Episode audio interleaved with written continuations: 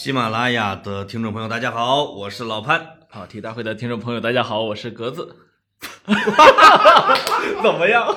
是不是很？是不是我怎么很喜马拉雅的哎，你看，这就是你现在商业意识啊，非常强啊。哎哎妈呀，我怎么行云流水的就给说错了？哎，是潘潘总现在喜马拉雅喜马拉雅，啊喜马拉雅跑题大会怎么那么顺当呢？哎，是是是啊啊，那我就不用再播报这个片头了哈。哎哎哎，这个上次我们先给大家再拜个年吧，啊再拜年啊再拜个年，呃，哎呦祝大家的大年初二快乐。大哎这这已经预计要大年初二了是吧不？要老透露说我们是提前录的，哎呦，怎么这不成熟呢？是嗯上一期咱们录的这个这个大东北的节目啊，嗯，格子老师得到了这个广泛的好评，哎，这是我一直以来应得的。听众一直在，听众一直强烈呼吁再喝点儿是不是老潘也带着酒来说这老潘不喝酒，这明显跟不上格子哈。我跟你们潘老师喝过酒的，啊你们潘老师喝过酒之后啊，不像个成年人，反正呃，喝完酒舌头会打弯儿是吗？还行还行，主要是人变得朴实。你记不记得咱俩我已经那么朴实了，是在方家胡同那，是不是还在当街尿尿了那次？这这这这点儿能不能掐？呃哎呀，不掐了，不掐了。反正潘老师这样一个人，哎呀，这轱辘掐了啊！嗯，嗯，这个雨夜雨夜这轱辘给我掐了，我呃们不能当街尿尿啊。他是不会掐掉的，呃，这个不影响你上市吧？对对啊，这个不会影响上市。啊，那就好。啊，这个确实是上期发挥不错。一个哎呢，我们整个聊东北有料啊，对吧？嗯，其实东北怎么着说，我觉得说个三期五期的也能说啊。但是、嗯不要光吹，我我跟你说，就是你这话一出啊，听众按照我们的习惯就是，好啊，你说三期，呃，但是我们是本着公平的原则，对就是你呃你一个到底地区只能说一期，到底是太独宠东北呢，还是说你歧视东北呢？非要说三期，对吧？但是东北这也算三个省，其实说三期呢，好像也哎你说的有好道理像也那个啊，我这两天啊，就是节目出来之后，这个有老有东北人跟我交流，我就问他，我说怎么区分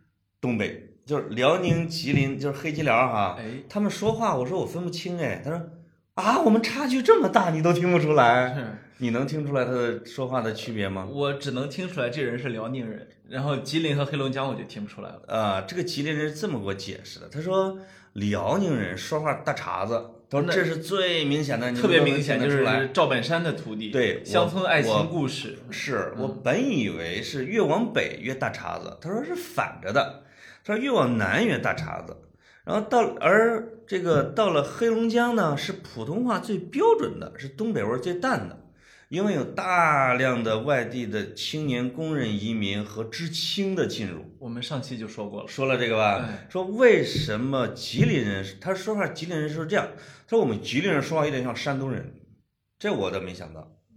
他说他说我们吉林的是山东后裔最多的，这一点呢，我倒是有感受，有感受吧？因为本质上呢，那个我们家亲戚啊，呃，就我姐夫他就是啊这个是吉林的吗吉林人，他这不是长时间在山东生活吗，啊，我经常会有时候会跟他说话时陷入一种困惑。嗯，他这一口山山东音到底是来山东学的呢，呃还是自己带过来学的啊、有可能自带的。对对对我想了一下，为什么是个吉林人，就是最像山东人呢？就是或者为什么山东人爱去移民到吉林呢？我觉得辽宁呢是整个清的龙兴之地，它有很多的禁区，哎有有它的这个这辽宁的八旗啊，或者它的本部嘛，你你很难去在民间分土地了。对对，黑龙江又太冷，哎，对吧？黑龙江太冷了，走都走不到。那可能吉林是介于两者之间，能够让山东人过去谋个生活的地方。嗯，哎呀，他这么一解释呢，我隐隐然觉得明白了点什么，但是也没太明白。呃，咱们东北这儿就先到这儿。我怎么觉得你也没有增长新知识？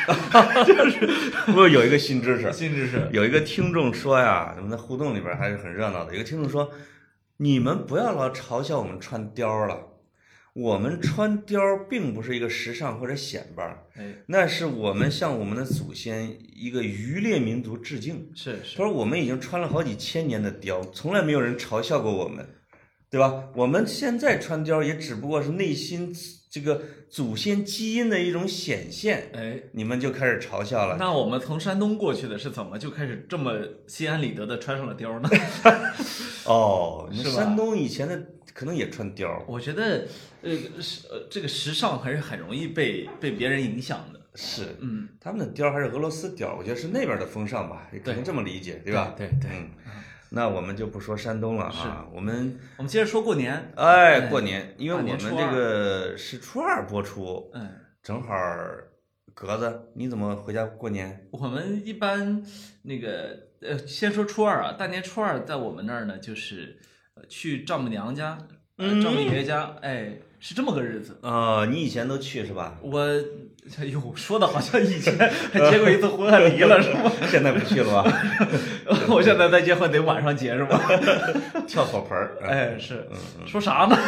呃，那个呃，我们先先从那个春节之前回家那段 说起。对对对对，因为我觉得中国人就是有有这么一个情节，就是所谓的有钱没钱回家过年嘛，对吧？啊。就好像我们身体里面但是对格子来说，有钱有钱，回家过年；是有钱有钱，嗯、有钱那年回家过年，有钱那年呃，对，今年现在在单位值班是吧？啊。那你你是开车回还是高铁回还特特？别逗，就是我们家特别近，只有五百公里嘛，哎呦，只有五百公里。比我们家还近。对对我们家五百五十公里，是，那你要这么算，我在千里之外。我在从潍坊我看你离开千里之外。话这么多去。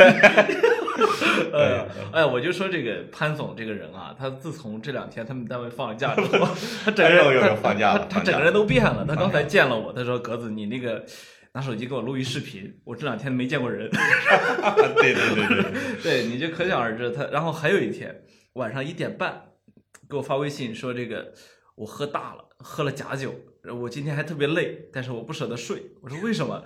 说老婆孩子都都终于不在家一个人了，舍不得睡。哎呦，我说这个听得我这个心疼啊！你说我这天天就是这样的生活，哎呀呀呀！哎呀 我我就是你的梦想啊！少年不珍惜，老大徒伤悲，你知道吗？是我就是你的梦啊嗯！哎，刚说哪儿来着啊？咱回家，这不我我我买票嘛？啊，买票呢就，呃，飞猪啊，呃这也不是植入广告啊，啊说那个攒那个豆儿，哎呦加速豆儿啊攒三十个就能给你叫加速到光速。于是呢，我就找着了吗？死乞白赖的找了几个朋友给我那个倒了三十个豆儿，嗯，一直没抢着，始终没抢着。然后不知不觉已经入了我们互联网的套儿，哎，对吧？我就是那种，哎，我就是那种找朋友给又拉了几个新客户，在我们那说，哎，拉新了五个。是，而且一点儿都不用为他付出啊。对呀啊，可不吗？我其实也没抢到票。对，死乞白赖的干了这么久呢，我心里想，这不行啊。然后，但是还是我爹比较有主意，他说你背着干粮走回家，可能七八天也差不多那个假期。哎呀，你爹心够宽的啊！嗯，是。然后后来我说这不行啊，我这还他这连说骑个车儿他都不让骑，是亲爹吧？共共享单车可能出北京锁了。嗯，然后我就说那怎么办呢？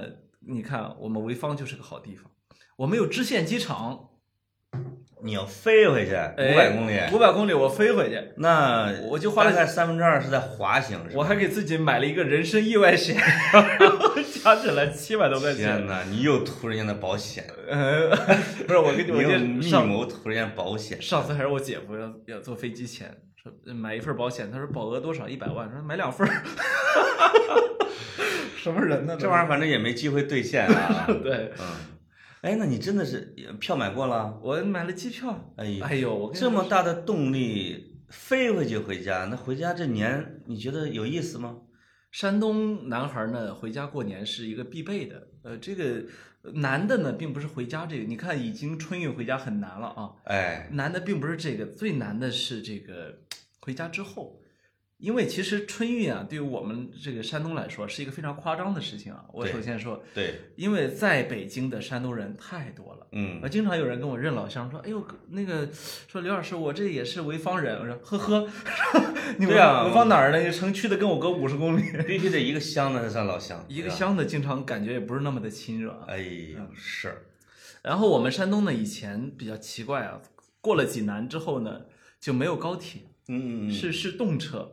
为什么山东是一个很奇怪的省份？我们以前黑黑山东的时候没有黑到这一，可能没有黑到这一点，就是我们是四方机车厂是给全国造高铁的，啊，所以早期呢有测试动车的线路。嗯嗯，结果呢，这么多年呢，山东呢始终觉得高铁这玩意儿用处不大。你们还不满足啊？所以高铁已经很多了我。们没有高铁，我们的高铁是从北京过济南去上海的京沪线，对那一条线是有高铁的。对，从济南往省里、青岛、烟台、潍坊，通通是没有高铁的。呃，那我们濮阳跟你们山东争什么呢？你们那小地方先不说啊，我我我们，但是跟你们山东一个大地方在争啊呃呃对，不是，然后你听我说完，啊！结果呢，这些年我们回家一直是从北京到济南一个半小时，从济南到潍坊三个小时。哦 啊，它是这样的一个速度，你知道吧？所以很奇怪。今年呢，哎，前一阵儿刚刚开通了，嗯嗯，终于有了快的。我心里想，那我这我怎么不能做个快的，是吧？两小时对五十分回家，对，你别说快的，慢的也没有。还没有哈呃，哈。不，就是不是就是对我来说没有，所以只能买了机票。啊潍坊这么大的地方，就是没有高铁设站，是一个有，不是我说我买不着，哦，我买不着，嗯，我买不着，嗯，啊。那就是有年味儿吗？你们那儿有啊。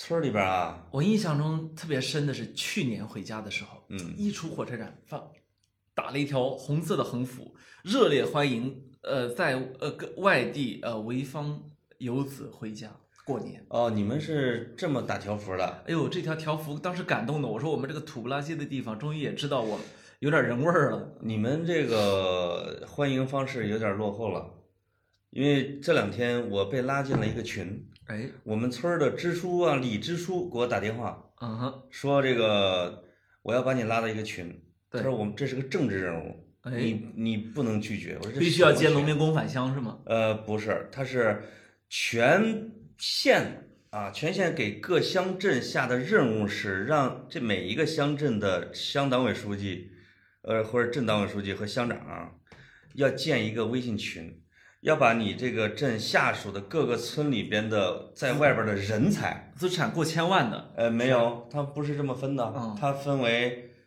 这个商业的人才、技术的人才啊，就是还有一个什么人才。你不是属于困难人才吗？不，他把我列入了商业人商业人才副总裁，我哎觉得呦很不满意。是，这个说拉到这个群里边之后，要发展本地的乡村经济和乡村全域旅游，哎，说要用着你们，所以你要写是你是小浦洲村叉潘采夫叉什么公司叉手机号，就是这几样每个哦都得有。呵，啊，就是他随时有备，说我们的父母官把你拉出来，让你办个事儿用用你，啊，用用 用对要你，用用我用用你，啊结果我拉进去之后，没有一个人给你打招呼，是啊镇长估计都忙着开会，人家还是觉得你困难啊。啊，觉得这不是还是不重视吧？估计已经私下加微信了，人家啊、没有，我我这个对我来说很常见，我也是我们当地的领导啊。啊你说这个有时候也礼貌性的加了个微信啊。我们那儿可能也有记者那一栏儿嗯，对，然后礼啊貌性的加了我一个微信，人再也没理过我。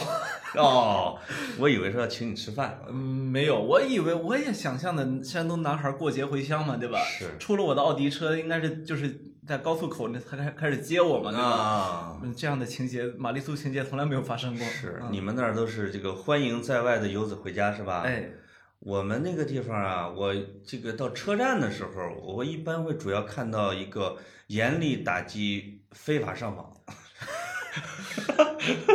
对吧？会有一个这个，哎一般会有这样的。我还是还是你们那儿稍微困难点儿。呃，对我们是往外出的，你们是往里进的。是，我觉得我们这儿不行，就是长三角人家一体化比较好嘛。嗯前两天有个朋友啊，安徽宣城的，嗯，呃是在上海工作啊。我说你这过年怎么回家呀？说嗨，我这容易，我们当地那个专派专车来接农民工返乡。哦，哎，真是哈。哎，然后人家就跟着就回去了。长三角有农民工吗？有有有，那个主要是呃你看上海说的农民工指的是咱们这样的吧？不是还是真农民工，啊你上海是吸纳能力也很强对对对对，他可能我觉得江浙在上海做农民工的那些收入应该都是比较高的，对吧？是啊，而且人家那江浙的那村庄都很有钱，对，非常有钱。这个我去看过他们一一些贫困村啊，包车，你说包车接他们回村儿啊，嗯用的是村子集体分红儿，哎，他们都有分红，那对吧？那当然，嗯那好好多贫困村，你看了之后都想落泪。是，啥时候我们村儿能成那样？哎呦我的妈呀！你一说这是，我呢现在就是现在回去之后，基本上没什么年味儿可过嗯啊。当然，一个最直接的一个原因是我妈不让过，啊，是那，就是一到大年初一的时候，她她你必须把门锁上，要不我就离家出走。我说为啥呢？这不准人过来拜年。啊，就是宗教信仰啊，宗教信仰啊，对嗯对对对，因为因为宗教信仰。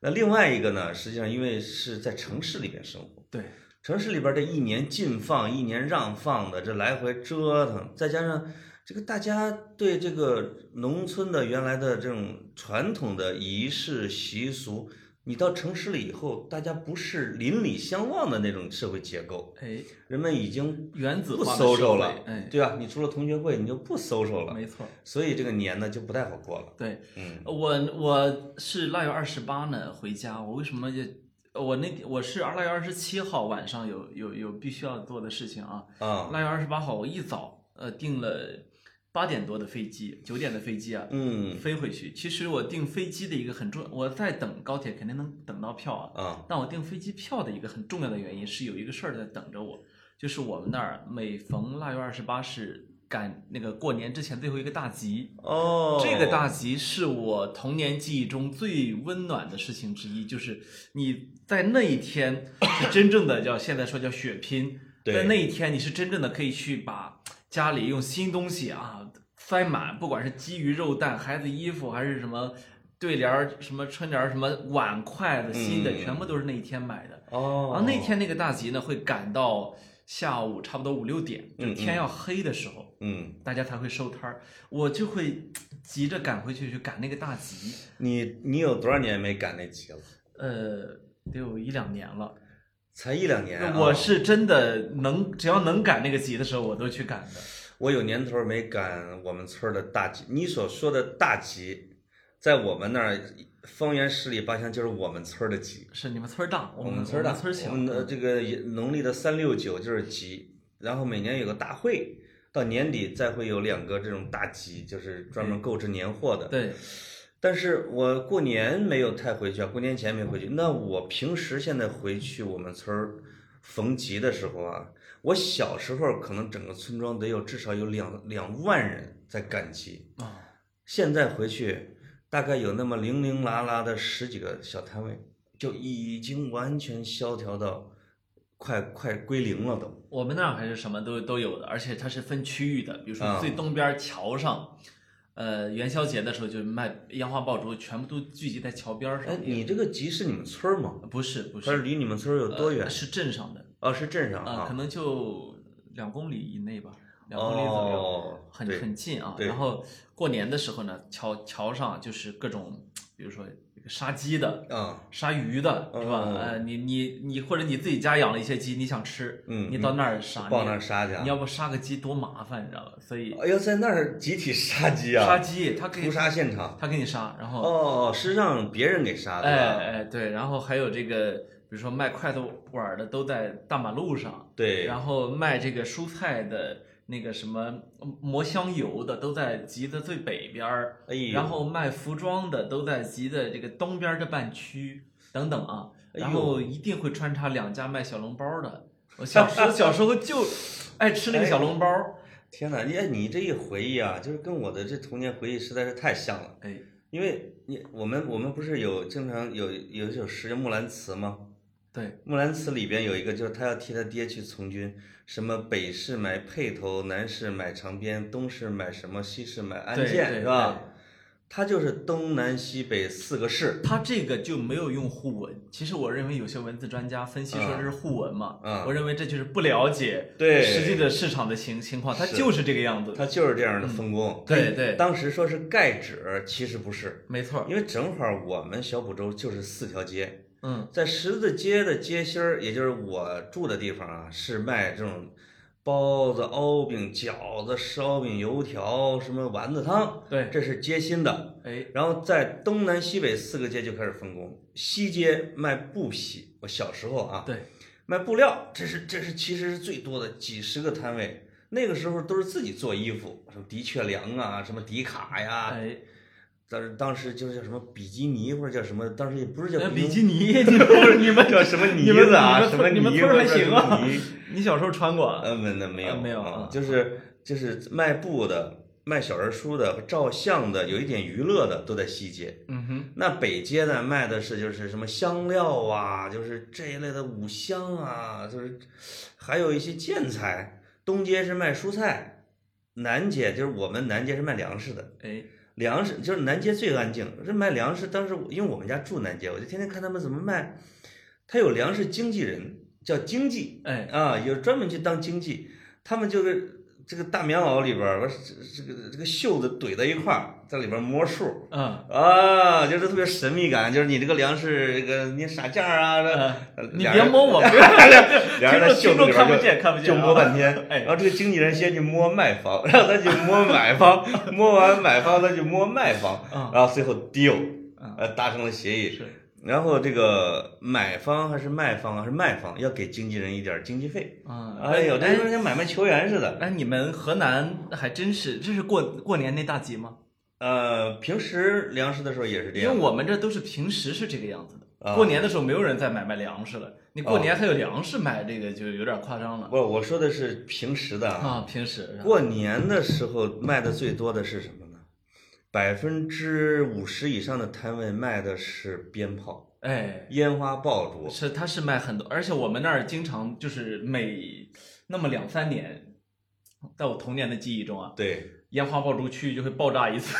是吧？对，就是他他总要去试试嘛。你看这个响，不是那砰个那个就炸了。摊位是没炸，但是呢，他会炸着小孩儿嗯。这小孩儿是什么呢？就是这这个，因为我们家是摆摊儿的哈。嗯这我给你告诉我们小时候的发财的来路。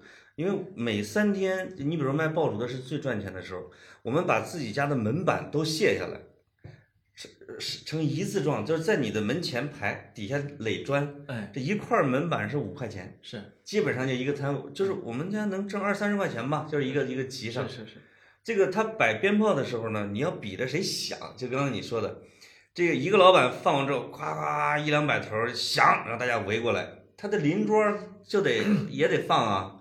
这个小孩子买不起，小孩子就是他有很多的鞭炮是下来之后没炸的，对，啊，那个念儿给崩断了。哎，我们这小孩就拿着拿拿脚搓一下给你捡起来，但是有的那孩子就运气不好，因为他这个鸟儿啊是外边儿看不出来了，对它在里边儿在燃烧，嘣，就那个手，因为那个时候的鞭炮不会像后来那么那么吓人啊，都把手指头炸断的。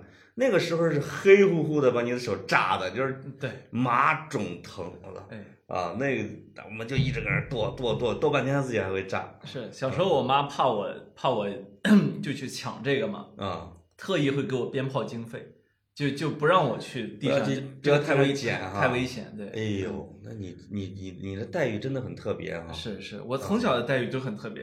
啊过年呃之前的那个大集呢，就是我买新衣服的这个时候。嗯，哎呦，我关于买新衣服，真有很多很温馨的回忆啊。哎呦呦呦呦，但那是我这最痛苦的回忆啊但！这些回忆对于我们，对于我我姐来说，可能就是很痛苦的回忆。为什么呀？有一年的时候敲诈了我姐，我印象很深。她那是第一年呃工作，嗯第一年工作呢，然后挣了没多少钱，没多少钱，然后然后这个，因为我是家里最小的嘛，对，呃，这个我妈呢就让她拿出了其中的一半儿来给我买了新衣服。啊 哎呦，我我从小没少占我姐这种便宜啊。这个连这种一二十年前拿一半儿的钱来买衣服，那应该是买的很好。估计你姐姐自己都不舍得，她花那么多钱给自己买衣服。那当然，那当然，对吧所以对的，所以在农村啊，这个老幺的地位简直了，我跟你说。这是很温馨的回忆啊。我我一直不能理解，我总觉得这些，你比如说生了三个、四个、五个的孩子，这个爸妈呀，哎，他一定疲倦了。他的最小的那个，包括有的可能是五妮儿，你比如他生了五个闺女，哎我觉得他应该看见最小的就看见就一烦呐。啊，但他们往往是最宠、最宠、最小的那一个，呃可能跟是不是什么原因，跟他自己的年龄有关系？我曾经专门的去想过这个问题，因为我为什么你这么受宠？因为我成长过程中始终伴随着这个问题，就是啊我爹妈始终拿我的这个就跟隔辈儿亲似的，你知道吗？啊啊，这挺好玩的一个现拿象。当小孙子养。就是反正我其最起码我妈特别明显，就是什么好东西全部都是就是扔我身上来了。啊，但是也也不一定是真理，不一定是规律，就是因为我奶奶在生我，在我妈生我的那一年，她提前半年，我奶奶生了我四叔，哦，也就是她在四十来岁的时候生了一个小四儿。哎，这个小四儿，因为他他他是四个儿子，这小四儿，我如果说最宠老幺的话哈，那我四叔是真不同意了，因为我奶奶从小就打他，你要是个妮儿，大花袄早都穿上了。后来我我一直说我奶奶，为什么为什么大花袄早就穿上了？因为我奶奶啊生了七个儿子，活了四个，哦就是再加上我爷爷，就是没有一个帮他做活的，你知道吗？哦，他要一个人给那么多孩子做鞋、做棉袄，还要下地，他还是妇女队长。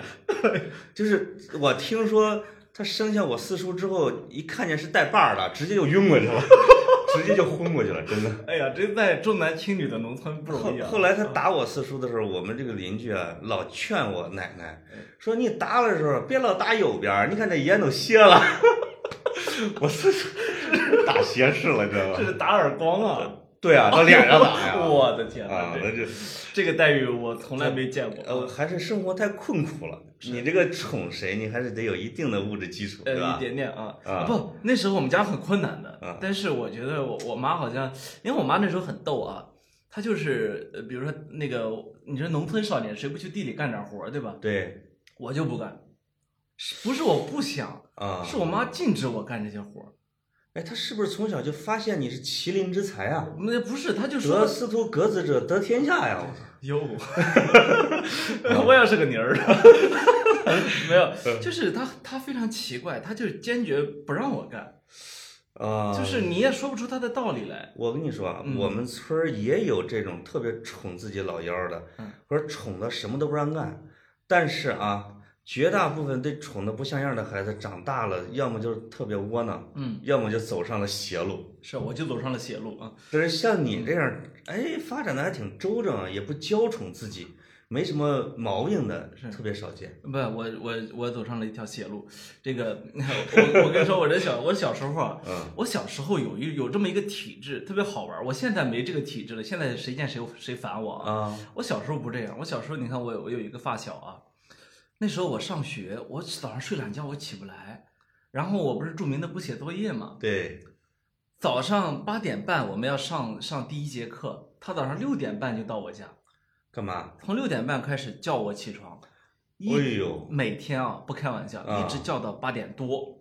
你才睁开眼，然后他他就什么办法都用啊，什么挠胳肢窝呀，然后推我呀，跟我说话呀我觉。得你可能五点半就醒了，在等着他挠。我真没醒，然后拿那个什么，后来才发明出来，他发现拿狗尾巴草啊，这个挠我鼻子 我比较容易醒。哦，醒了之后，然后就你走哼嘛，然后然后就转过去又睡了一觉啊，然后哦然后然后或者是在挠醒你咋？他就是喜欢你哈。结果每天早上折腾我这么一个半小时到俩小时，把我折腾醒了。嗯，我妈给我做饭，那她我不能不吃早饭，对吧？对，等到我我和他从家出发的时候，第一节课已经开始了，然后早呢，自习早过了啊。呃没有早自习，就是第一节课。啊啊结果呢，我们俩走路走走走走到一个岭上去上学啊。啊！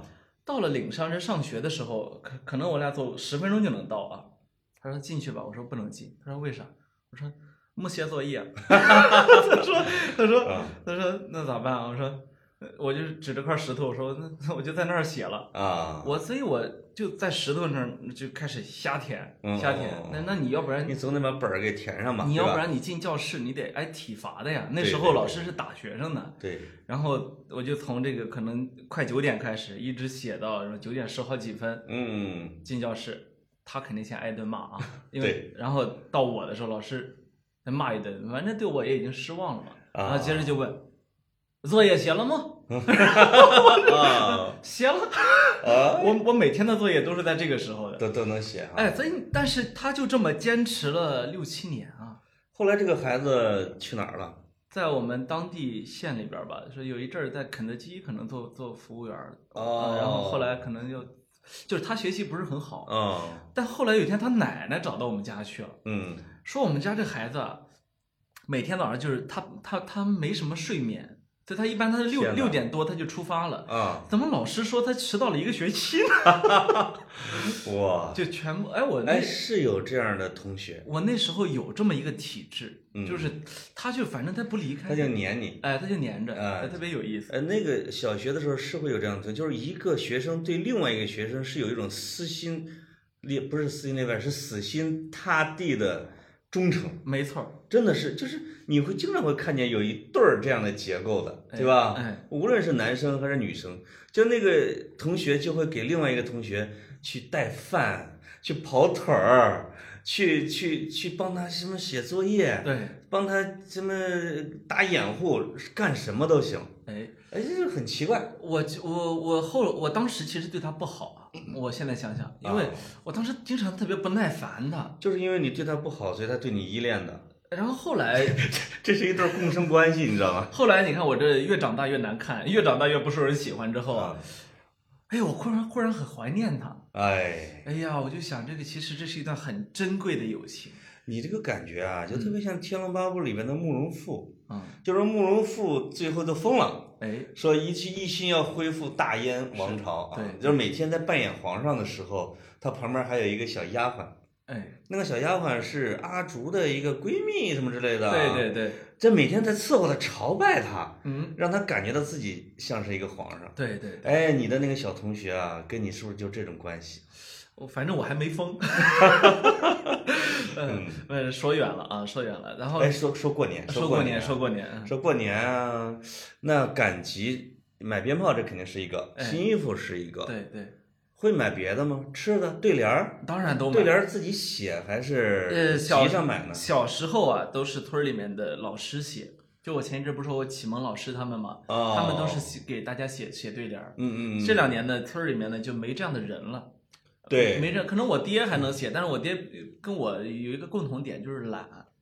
嗯，你要说我，你你要说我回去村里，我也能划了两笔，对吧？对但是对对但是呢，呃，就大家都买啊买这个对联儿就特别没意思。没意思，去年呢，中国书法家协会主席带着几个副主席什么的会员到我们单位去写对联儿，哎呦，就每年送温暖，每年都送温暖嘛，嗯写写对联儿，我就收了他几幅这个福字儿啊什么的啊。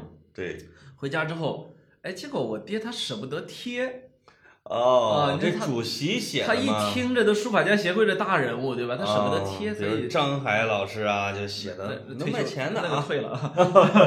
然嗯后，所以后来我们还是用的印刷的，但是每年腊月二十九或者是腊月三十的时候，我嗯们就会贴这个春联儿。是贴春联儿呢，一般就是我跟我哥我们俩贴啊。哦，那然后呃这基本我印象特别深啊，嗯就是每年贴这春联儿的时候，我跟我哥可能这两年比较成熟了啊。之前打仗是吗之前是老打架，你知道吗？我教你一个办法，你要打架的时候，你先让他上上去贴，嗯你在这边扯凳子，你不得扶梯子、扶凳子吗？不是我哥我哥长得高，不需要踩凳子，不需要踩凳子，不需要踩凳子。门槛儿也低哈。嗯，对，我那个我是眼睁睁的看着我们村和我们家的对联的水平直线下降的。是是，就是最早小时候你说的那个写的啊，不光是老师，我们那时候不需要老师出手，是那原来的上过私塾的老农民写的，啊，都已经写的很漂亮。到现到后来，现在确实是买的了，再加上如果是自己写吧，写的确实有点歪七扭八的，不成样子。现在这个是失传的手艺。书法好看的人越来越少了。再加上买的春联儿那个那个语句之俗不可耐，是让人受不了的。全村儿都怀揣着发财梦，都是那种东西啊，是一点诗意、一点文化味儿都没了。是嗯我那时候贴的啊，就是不光是对联儿和符，还贴老灶爷、老天爷，这个是比贴对联儿更重要的两个。我们老天爷是门儿门口的外侧，嗯。老灶爷是灶台旁边儿。我们这个你们肯定也贴。我们潍坊杨家埠是全国三大木板年画基地之一，所以我、哦我从小啊不但有这个贴灶王爷的这个这个传统啊，嗯，这是贴灶王年画啊。贴灶王爷，然后 配着灶王爷的有这个有专用的对联儿，哦。就是对联儿是分的，对，这个地方的对联儿是你不能呃自己去琢磨的，呃，对对对，就上天言好事，下界降吉祥，横批一家之主，哎，这个是固定的。对，然后包括你出门之后，在你那个门外的第一棵树上要贴上“出门见喜”，对，这也是固定的。对有个福字儿啊，包括你的那个车上、你家的粮仓上、鸡，对你家的那个养咱那儿是叫麦顿，是吧？对对对麦顿里养那个边要有五谷丰登哎这种，嗯，你养牲畜的地方，这都是那个六畜兴旺，没错这都是固定的。呃，然后但是我们家同时以前以前那个就是老人都还在的时候啊，嗯嗯，印象比较深的是贴的年年画比这个还多，就是它有时候是一整个的故事，哦，就是它等于是其实是连环画，你在那炕头上贴满了，有可能。小时候八仙过海之类的啊，哎，给给贴说，完了，这对故事能讲完。嗯嗯，这嗯是这是我现在回想的，就是为什么杨家埠年画比较厉害啊，你们那儿比我们那儿嗯。这方面要厉害啊，就是它还有杨柳青哎是吧？还有朱仙镇，天津的杨柳青，对吧苏州的朱仙镇，是不是我们河南的朱朱？我们河南朱仙镇啊，苏州的桃花坞，对，苏州桃花坞，河南朱仙镇，我们朱仙镇《岳飞传》里边的四猛八大锤啊，朱仙镇大捷啊哎啊，就是这一类的年画。那而且它这个年画是，就是你当你你不是你赶大集买的，嗯他是他会挨家挨户的，就是有有人啊，都不是你们村儿，你也不认识，一嗯到年前你也不用你也不用到刻意去寻找，他一定会走到你家问哦，买了没有啊？上门推销的哎，啊，买了没有啊？没买没买啊？五毛钱全部卖给你，就这样的，哎，哦，特别便宜。这有点儿这这个下乡的那种货郎一样的啊。对，嗯专门每年过年之前，他就像被这个时节给召唤来的。对对嗯，反正这反正这春节的一些密码，关于春节的密码，等会儿我觉得我们是可以探讨一下。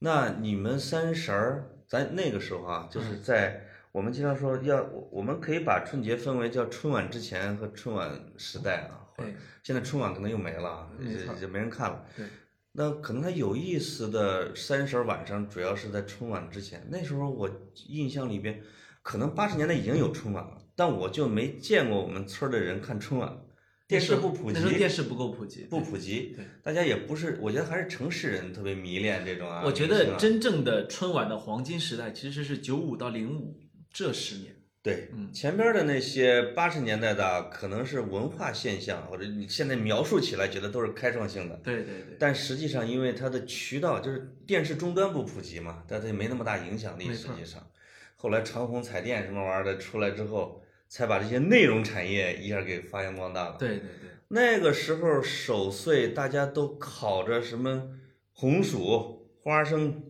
还有什么豆儿，弄一堆儿火，就在床头嘛。对老人儿就进入这个被窝儿，小孩儿也可能跟着爷呀，爷爷一般会把自己弄成一大裸体，然后哎抱着孙子，哎哎呦，这暖。对但是不睡觉。但是大一点的孩子就出去就放炮、点蜡烛、弄烟花儿什么之类的。没错。你们那儿跟我说的这种守岁应该是差不多吧？我我记我记忆中的守岁啊，其实是一个非常严肃的过程。为什么呢？因为嗯在大年三十儿从下午到晚上啊，一直到第二天凌晨，我们出去拜年之前啊，是我们家是非常沉默的。为什么？沉默，因为有太多的这种需要走的流程、程序、祭祀活动。哎，这就是我好奇的哈，嗯因为我们河南是你们是你们鲁文化的辐射的地带，对，你们这个发源地带就是孔老二教育的地方，它到底有什么春节的流程呢？哎呦，我跟你说，我到现在都没有弄弄清楚，为什么呢？因为这个事儿，爸妈一边做的时候啊，一边好像有意的让你离这个程序稍微远点儿，因为它很庄重，哦，他他只在你，它只在需要你的时候，他怕你絮叨，或者你哎发出不合时宜的笑声。声音，对吧？所对以他除非在需要你的时候嗯，把你叫过来，对，然后其他的时间你你就老所以你就不知道他们干了些什么。我老老实实待在那儿，就等着自己的使命到来，等着自己的任务到来。所以对我来说，这个印象中，每一个大年三十的晚上，这个守岁啊，都守得非常的安静。哦，那直到后来有了春晚，哎，那我自己看自己笑。我靠，春晚是对是是对春节最大的摧毁。所以你想，那么多年我妈都没看春晚，为啥没看？因为很忙啊她她没空看。所以这个我觉得有民俗学家可能是会把这些东西给记录下来是最好的，因为我三十儿晚上净出去浪啊，就是小朋友嘛，要拿着蜡烛啊什么之类的要出去放炮的。我不让出去，我不让出，我那不让出去。但是我后来，我这几年不是岁数大了嘛，啊。我妈开始愿意让我参与一些过程了，我就开始，比如说叠这个金元宝，叠银元宝，嗯然后包饺子，然后这个有一些反正就是手工活儿吧，对。愿意让我去参与，哦。啊我就逐渐的，我也挺有意思，我就开始也会叠这玩意儿了，那是嗯我们挺好的，因为我那大人的这些事情，我基本上就没参与，就是就是疯，就跟小朋友一块儿疯。这小朋友疯呢，而且是有时候会找着那小赌场啊，有打牌九的、打麻将的，什么碰见自己的那些叔叔啊什么之类的，搁那儿就是哎呀，我要买跑，我要买跑，就转。就这个赌博的时候，你比我还，你比我还会撒娇哇，那个村儿里边有几个赌场是非常清楚的。啊，有专门打八丁的，什么铃铛铺的啊，那是老人的；嗯年轻的是玩牌九的，嗯啊，那时候不玩麻将，嗯基本上就是这两种的，什么牌九、老牌牌，就这种的。牌九的那边好要钱，因为爷爷打这种零头铺一给就是什么两毛五毛的，哎，那个什么叔叔他们玩牌九就打的挺大，你知道吧？就是还要防派出所抓嘛。哎，就是你说，哎，给我点钱，哎，给我他他他他他手气正好的时候，那就给你老搁旁边闹腾，嗯但是回头就给你一个两块的、五块的，啊，那就是巨款，是那可以买好多鞭炮，是吧？对对对。我们就就就拿着这个钱作为启动资金，就去买鞭炮去了。我我小我小时候那个对这这个春节期间赌博的这帮长辈啊，啊，那是充满了敬畏之心的。为什么？我心想，他是怎么去把这钱给挣来的他能挣哈？啊？能挣，然后就就最后你就经常看我大舅那红光满面上，哎呀，今天这是挣了两百，哎呦，两百块钱。然后我后来直到这几年，我这不是岁数大了嘛，对，就开始参与这些牌局，嗯，老把我大舅给挣的 是吧？不行，我跟你刷 这种啊，我就明白了，其实他们这个牌界一般啊。赌，反正我发现这个事情，就故事性和传奇性，往往是跟时间有关系。没错你现在我们说的什么是很很庸俗的牌局，派出所还老抓你，对吧？对，我小时候看到他们就是吆五喝六，还挺温暖。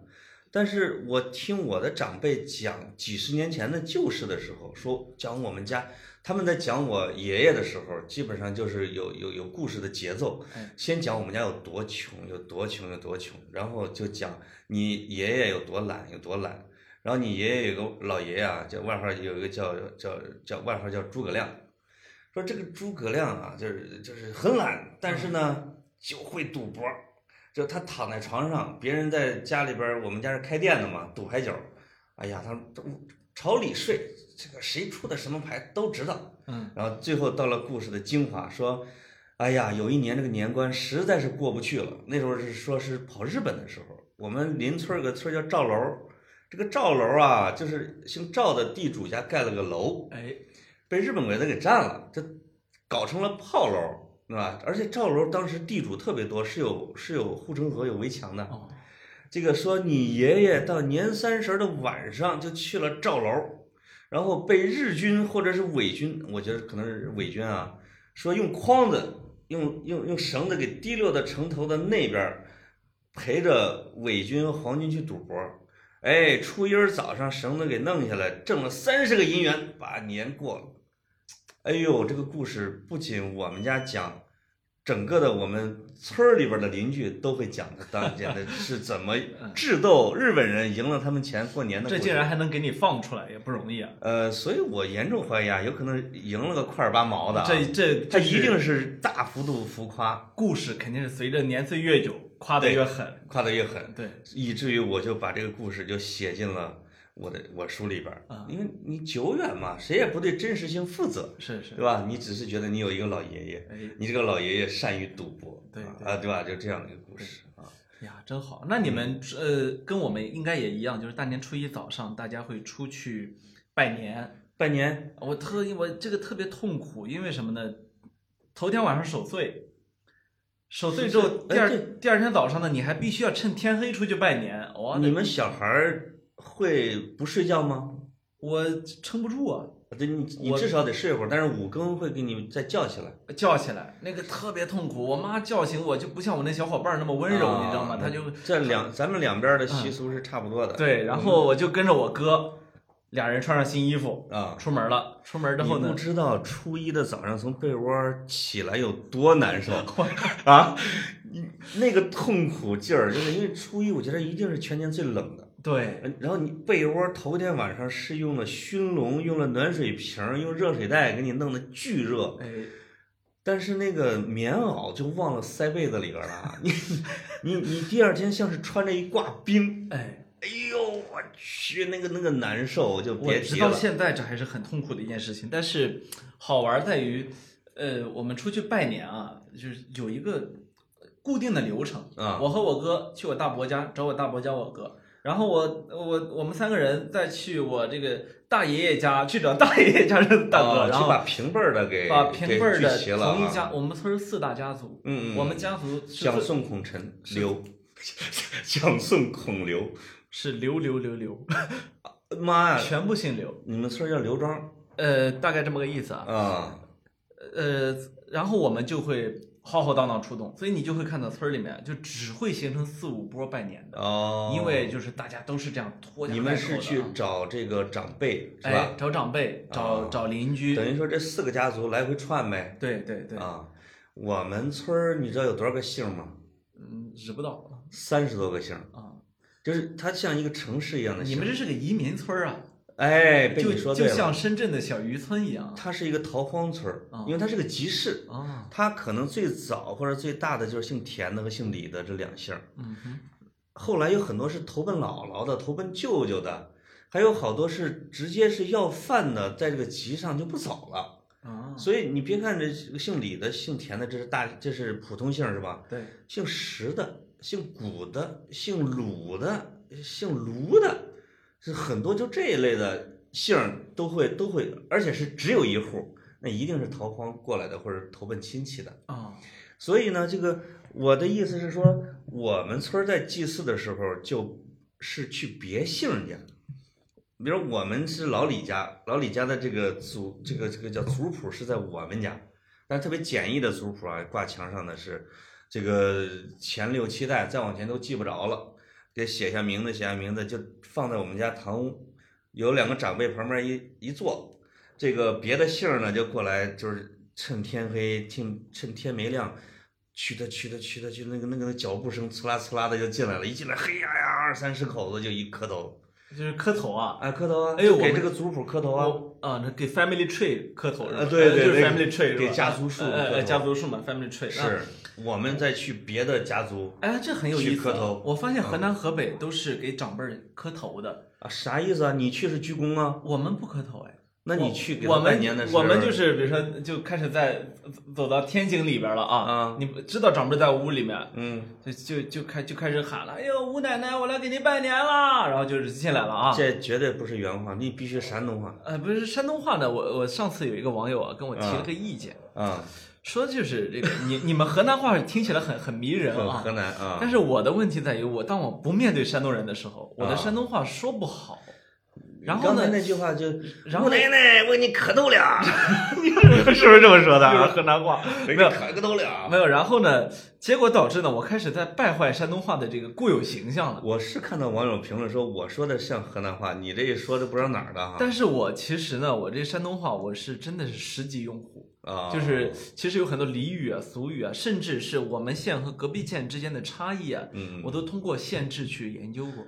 我觉得你，但就不知道为什么，我觉得你的脑子里边可嗯能有不同的操作系统，对就是你只有回到你们村儿的那个辐射的地界，你咔嚓一下，它回到了你的乡音，对。对吧？山东山东人有个很有意思的特点，嗯，我的初中同学有一次在呃在潍坊之外遇见了我，嗯嗯，全程跟我说普通话。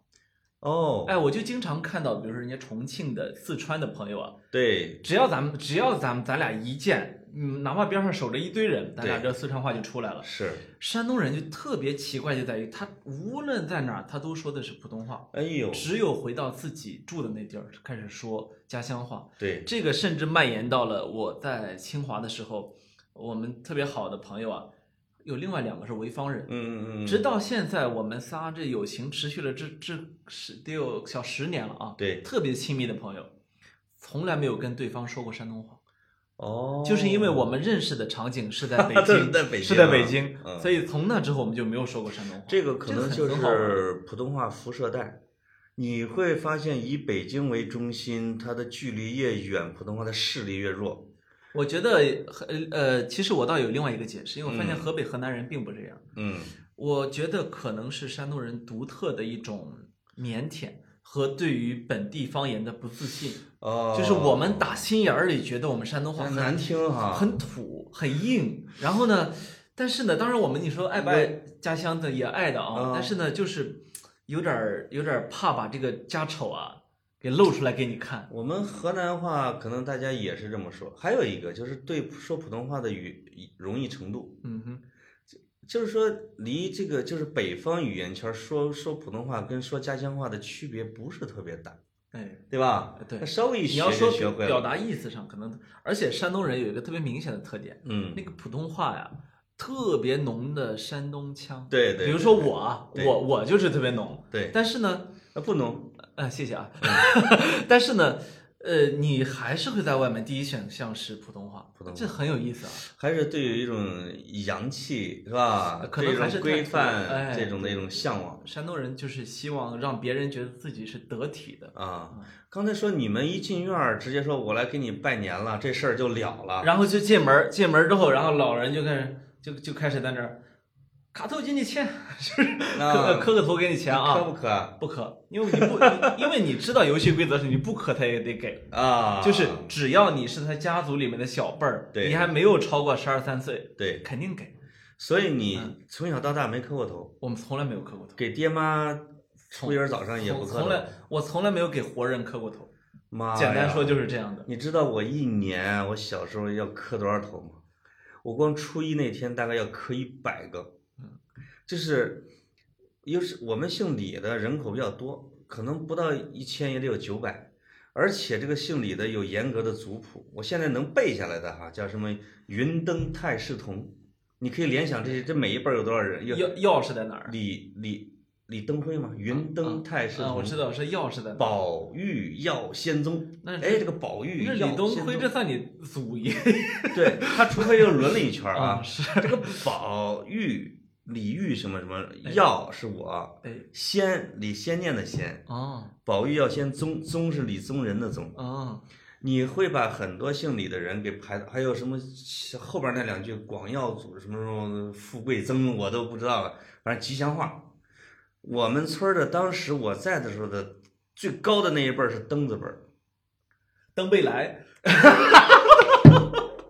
登贝莱啊真香啊呃登贝莱哎呀比我高八辈儿。啊，登贝莱比你高八辈儿啊。跟我同班同学，跟我一般大的，比我高五辈儿。呵，他是什么辈儿？他世字辈儿。哦世就是李世民的世。哦，那你得叫他老老爷爷是吧？我整天揍他，啊，你叫我爷俩，你还打我。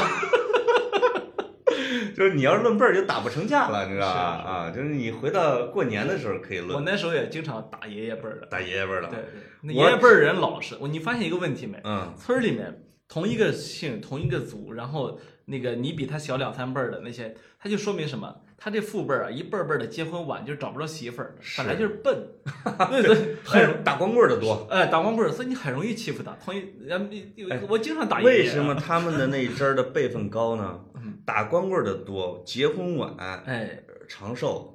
嗯，我们就是不一定长寿，反正就是嗯家境不好的时候，往往三十岁以后才娶，那是老光棍了。没错，我们这个家族，我爷爷啊，十六岁结婚，十七岁有了我爹，人生赢家嗯然后我爹二十岁结婚，二十一岁有了我，是就是你你你过了一百年，就你就已经落，你就比他 先进了两辈儿了，你知道吗？哎是所以就是我就特别痛恨的是那些辈分高的老人啊，一年都不出来。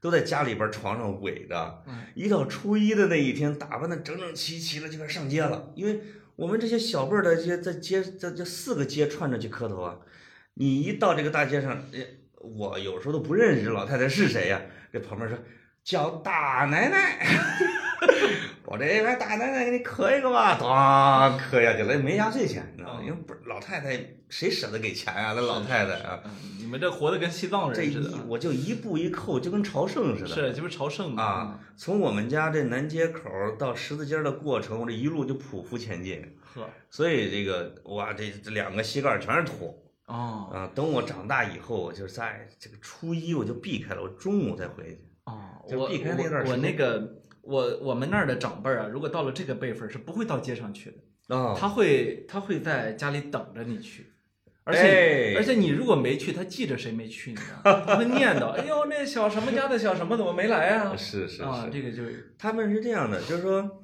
他有一些就你说的啊，宗主级的，哎，就是你在去去他们家庭祭祖的时候，他会在另外一个屋，你要集体给老太太去拜年。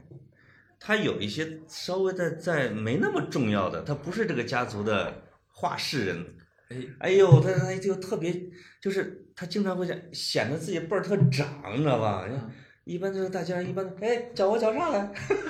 还要 考你，知道吧？测试你一下，是吧要测试一下。你只要喊一个老奶奶或者大老奶奶或者大奶奶，他比较满意。啊你叫个奶奶都不行是是啊，他就觉得你你都没啊，这数不清，他自己都没上过学，你知道吗？他都都都数不清比你高几辈儿。对对，但反正比你高不少啊。对嗯，但是哎，村庄习俗差别好大，你竟然没磕过头而且而且我们那儿是拜完年之后就开始自由散漫的活动了嘛。啊？我呃，我记得你不是说你们那儿用什么炮竹去炸猪的屁股啊？这这不是这这，哎，这个这这是大年初一这个是这个三十儿晚上、大年初一都会干。那时候小的时候啊，那时候不学好，确实是拿着那个鞭炮啊，塞到这个这个猪的这个腚眼儿里，因为满大街都会有逛的这种猪啊，那时候不太圈养啊。是啊当然不会那么狠的鞭炮了啊，就是那种还是小一点的。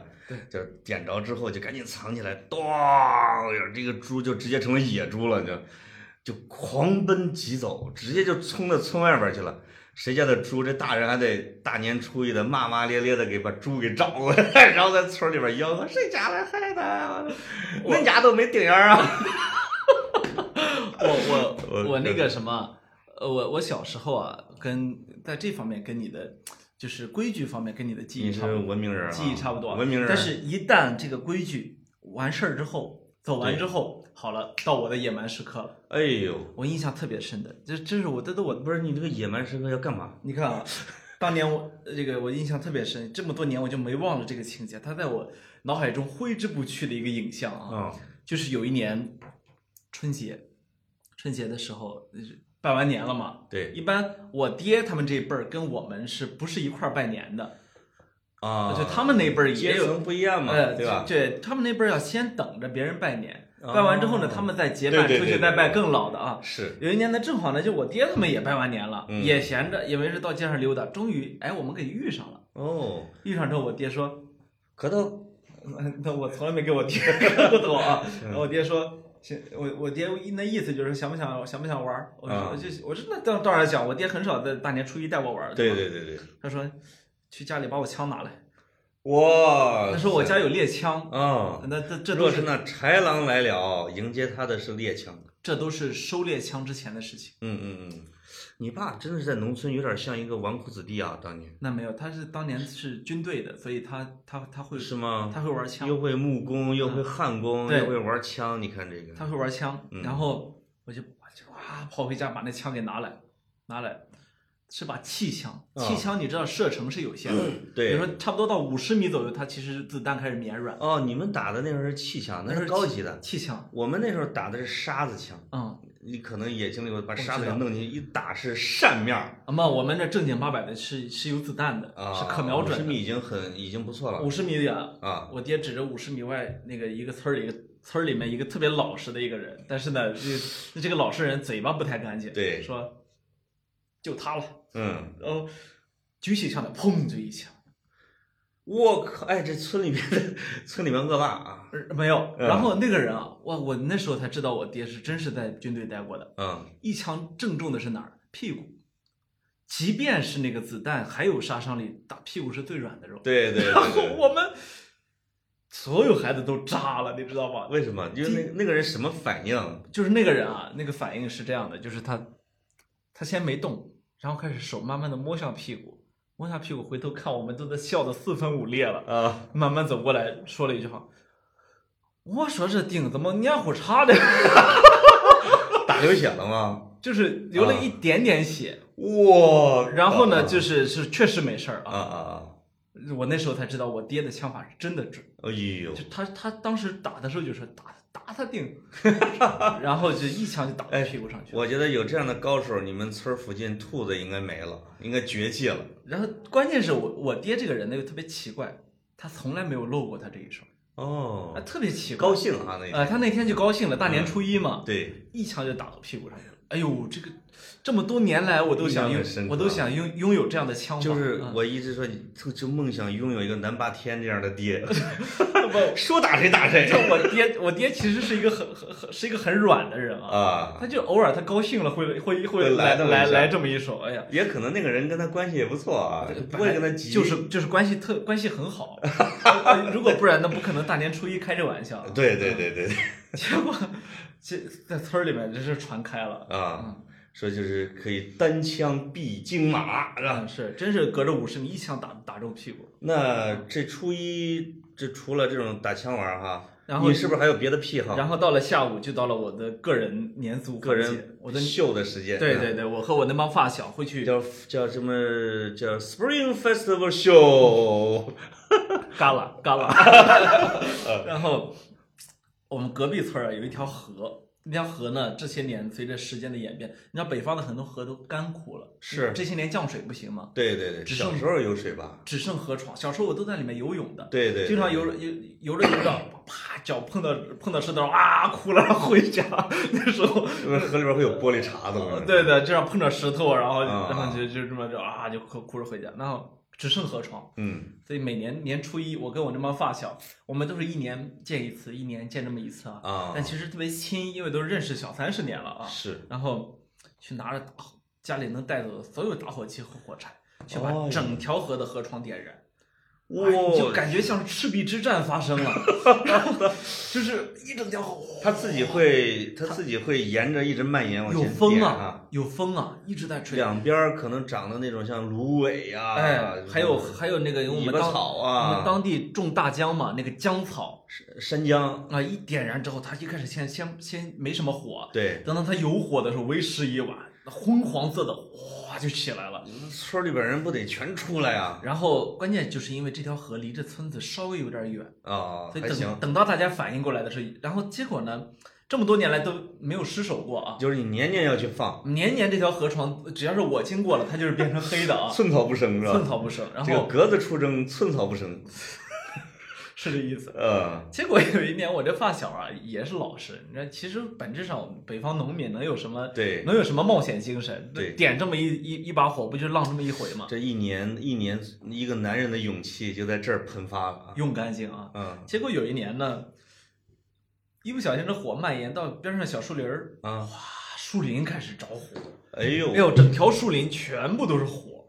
然后我我去，这时候我还是在给自己壮胆，我说和我家去，然后我说跟我走，啊，然后我那我我那我其中一个发小就要跟着我走了，另外一个说，那不想走了，赶紧灭火去了 啊。他自！己灭火去了，然后他拿沙子，然哎后就跟着灭火，然后我们后来也不好意思了嘛，对。开始也去灭火，但是我依然像一个将军一样，啊，站在一块石头上说，没有必要，没有必要，然后然后结果。哎，这是哎，这这这台词好像电影里啊，我看就没有这个必要了吧？呃那那就是黄渤说的嘛，是吧？对对对对啊然后我说这个没没有必要，没有必要。啊结果他们俩这么几个都开始不听了，开啊始拼命的哇。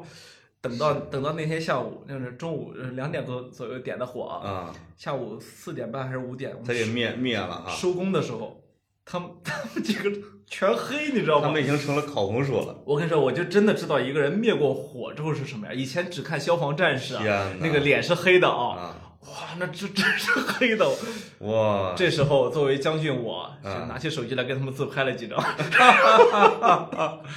我去，那 从那之后再点火的时候就小心了很多。嗯，但是其实我们那儿呢又没有什么发生森林山火的这个危险。对你知，道到了北方的冬天是一片灰色的，所以我觉得啊，就是你们这几个孩子那儿放火，就像就像，我觉得像祖先致敬的意思啊。烧荒。对，就突然有可能，因为因为你可能你一年都老老实实的在上学，我就我就不是我就待在一个地方，要么上学，要么上班，对特别规矩。你就突然到了一个新年的某一个时刻，就像就像英国的巨石阵里边的原始人在太阳升起的时候，突然你的基因密码复活了，我就始终有一团火想点燃。说我的祖先学会了点火，哎，对吧？对你的祖先学会了点火，然后你的这个密码就突然让你回到了远古，我要点火，我要点火，我要点火，对，返祖，返祖。所以每年这个对我来说特别特别重要，就是也可能是你独特的春节的仪式，哎关于春的仪式，对。对吧？去年我特别生气，我去的时候发现三分之一条河床被别人点了，气的我就我就啊，说不是，你现在还点吗？点啊，现在也点啊？你等着我今年给你发照片看给你发发抖音，啊，嗯那个会不会抓起来？会，因为现在这个我不承认啊，我不点。那个那个就是中国的卫星会监测火灾，哦，就是谁点了，就是你你如果合成那么的火，它一定迅速就是通过一下就。它的卫星到了部里边，部里边儿反到省里边，省里边儿反到你们那儿去哦，啊！你没事儿，你你弄你弄，你上面有人儿，哦那不懂法律，你上面有人儿，不懂法律。对 对，对嗯，对对，也可能没事儿啊。对对，没有，我们小规模的，小规模，小规模点着玩儿。那农村啊，它这是一种跟这是一种大自然这个过去这么多年来我们祖先的一种生存的方式。是，这些年呢，是因为我们的环保意识增强了，比如说不不准烧秸秆儿了呀，嗯等等啊。但是过去我们比如说把那个麦地啊，或者是那个玉米地的大部分秸秆儿都收了之后，把剩下的扫草一起点了。是点了这个灰之后呢，它其实对土地是有好处的。这个麦秸秆儿啊，这个红薯秆儿啊，这些豆秆儿啊，其实有很多，除了那一些要喂牲口的，对，还有一些小时候要装草包当那个褥子的，没错儿。有很多就做成了草木灰了，哎，对吧？这个草木灰啊，草木成灰需要这一把火来帮助对。呃，新春节它是一个周而复始，是一个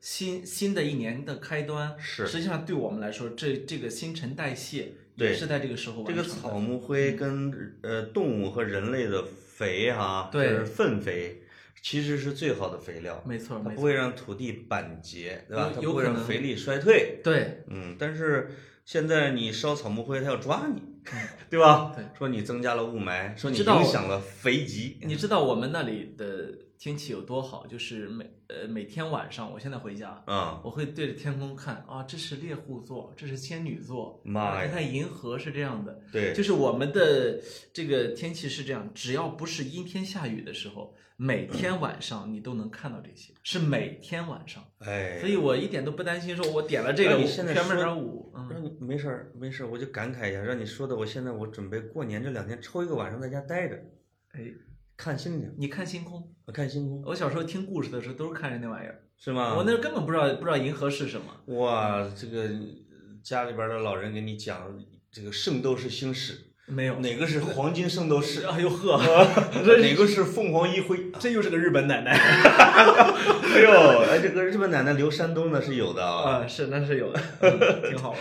嗯，哎，那你们早上吃饺子吗？呃吃的，我们是年呃年三十儿晚上吃年夜饭，然后初一早上吃饺子。我们吃完饺子就得出去拜年，是吗？我们有一个重要的习俗，是吃饺子之前啊，你要给别人送饺子。哦，你这个送饺子是指的什么呢？就是你要把你家蒸的饺子，你要多蒸出很多部分啊，你妈妈和爸爸包的。咱们这些小孩儿呢，就是我们这些小孩儿要一碗半碗的去给你的邻居，至少两个胡同或你家的长辈，大概至少得关系好的，得有十家八家的要来回送。哦，你给了他之后，你还不能走，哎，他把他们家的饺子再盛了大半碗，再给你，再端回来。你回家之后，你妈再我妈啊，我不是你妈，我妈再再换半碗饺子，你再送去，最后有可能就送串了，就是最后发现最后拿回来的是自己家包的饺子，这一吃在自己家了呀。嗯，这个，然后你送完这个仪式完成之后，就开始这老人啊就开始品评了，一吃说这个饺子是谁谁家新媳妇儿的。你一看这个收啊，他这个这个收的真笨，这饺子包的跟包子似的。啊，那么他说这个家新媳妇儿一看心灵手巧，会干活儿，这个饺子包的翅儿特别薄，哎，哎还捏成花儿，这说明这家的这个新媳妇儿娶得好。民间的春节舆论场在这个在送饺子的过程中发挥的最大功效，就是你这一家人就了解了你的邻居们、你的亲戚们或者你的家族谁家的媳妇儿的手艺好，谁家过得好，谁家过得细，谁馅儿包得好。你们这跟潮汕人的媳媳妇儿必须得会煲汤一样。煲汤啊有点像啊，哎，这个，所以这个我曾经把它写到书里边儿过，结果有的听众看在下面留言啊，说你这个特别像一九八八里边的那那几户邻居互相送菜吃啊，什么德善呐、郑焕呐、什么什么阿泽他们之间的菜，每天都要来回穿梭在胡同里边儿，对对，就就特别有电影感哎，啊。这个是当时我觉得是乡土社区一个村庄的家庭关系、村庄社区关系的很集中的一个体现。在城市里边就不会有这种情况。那当然，对吧当然？你送人一饺子过去吓着人家，你是过来毒害我的还是干嘛的？是是，这这反正是这也算是一个比较传统的习俗。对对，对，所以我们这就讲到大年初二了。哎呀，我的妈呀！在我们当地呢，大年初二是呃要去走丈母娘家，嗯去丈母爷家，然后这也是走亲戚的最隆重的一天。对啊、也小时候对我来说呢，也就是走姥姥姥爷家，对吧？是。那那个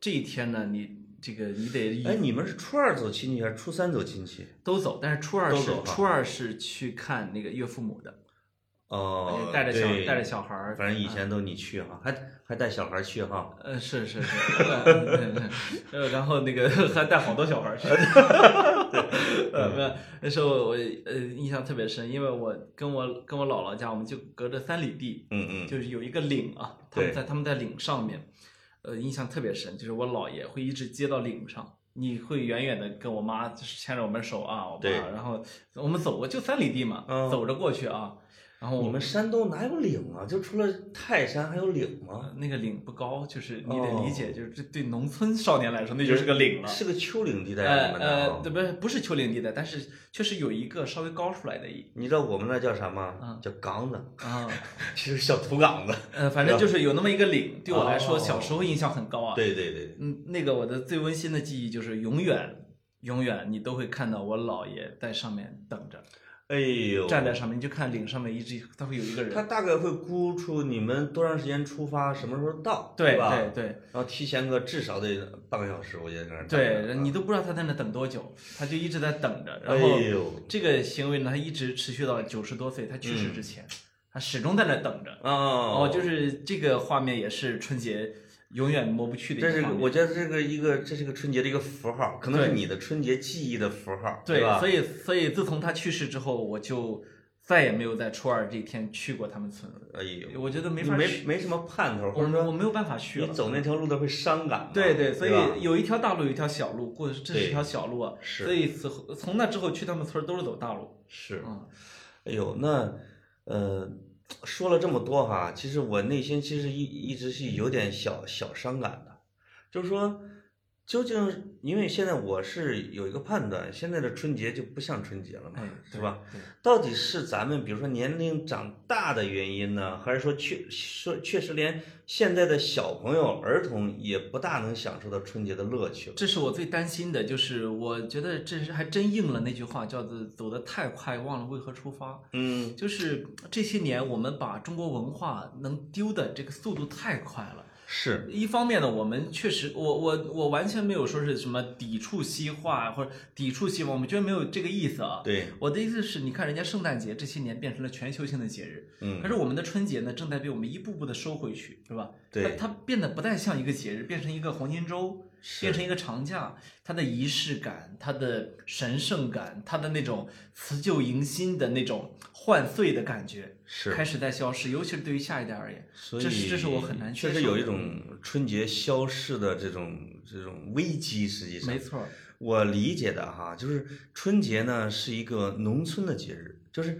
是乡土中国的节日。哎在未在过去的一千年、两千年里边，中国全是乡土，哎，对吧？你包括都城啊，其实中国是一个大乡村嘛，是一个宗族社会。对对对，那圣诞节来的时候，它是一个代表着商业的一个节日。对呃或者说它特别容易附着在商业上，是现在很多视觉元素啊什么之类的，对对对，那跟确实跟中国的城市化、农村的衰亡都是有很大的关系。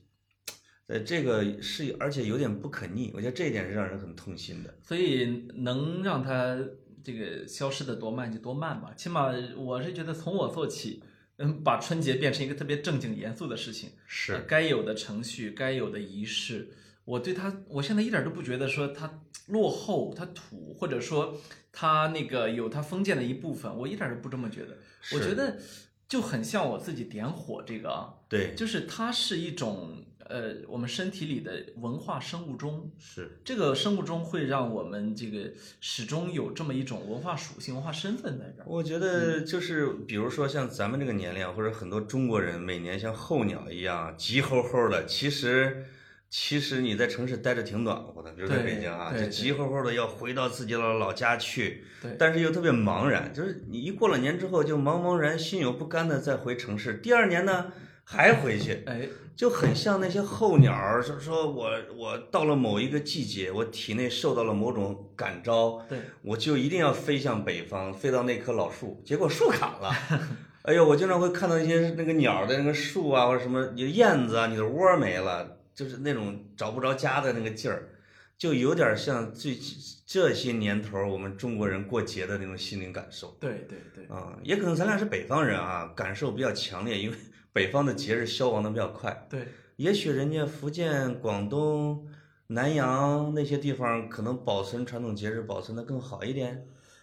我没有去那儿过过春节，但是我觉得我有义务保护住我的春节。而且你刚才说到这个侍候鸟啊，我想这是一个很好的一个势能，就是嗯我们大家对于保护好春节，对于过好春节，对于让这样一个习俗流传下去的这样一股劲头是在的。就好像我没有什么理由，就只是飞鸟候鸟，它到了那个时候，它有这个有这个冲动，对吧？是我想这个冲动我们必须得用好。对，让春节继续有它的生命力，有它的活力。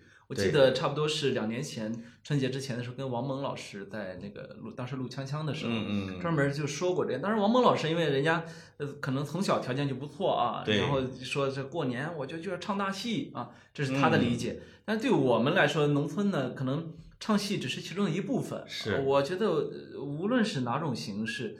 形式不那么重要，对但是保护住你你你心中的那个形式是很重要的。是，嗯，就是北方可能宗族已经没那么完整了，比如像南方，它会有家庙、宗族社会，就家庭关系。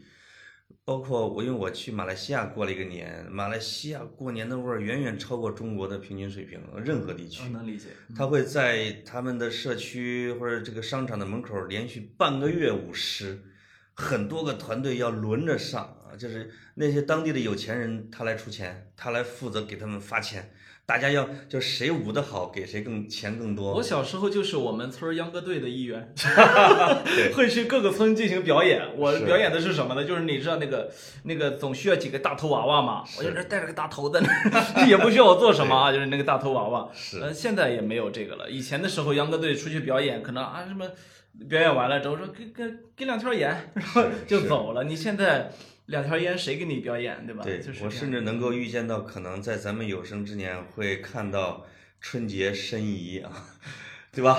春节这个仪式，这个风俗，有可能会成为叫风俗的或者民俗的博物馆的文物，嗯，而存在，这个是是比较我担心的一个事实。那那就太可悲了。那我们就变成鄂温克族的猎人。是，嗯，那这次回家过年，我准备多放两挂鞭炮，好。你多点点火是吧？哎，我我也会放鞭炮的。好的，好的。好，再给大再给大家拜年，哎呀，拜大家拜个串儿啊，晚年，哎晚年，晚年幸福是吗？对对对，好拜拜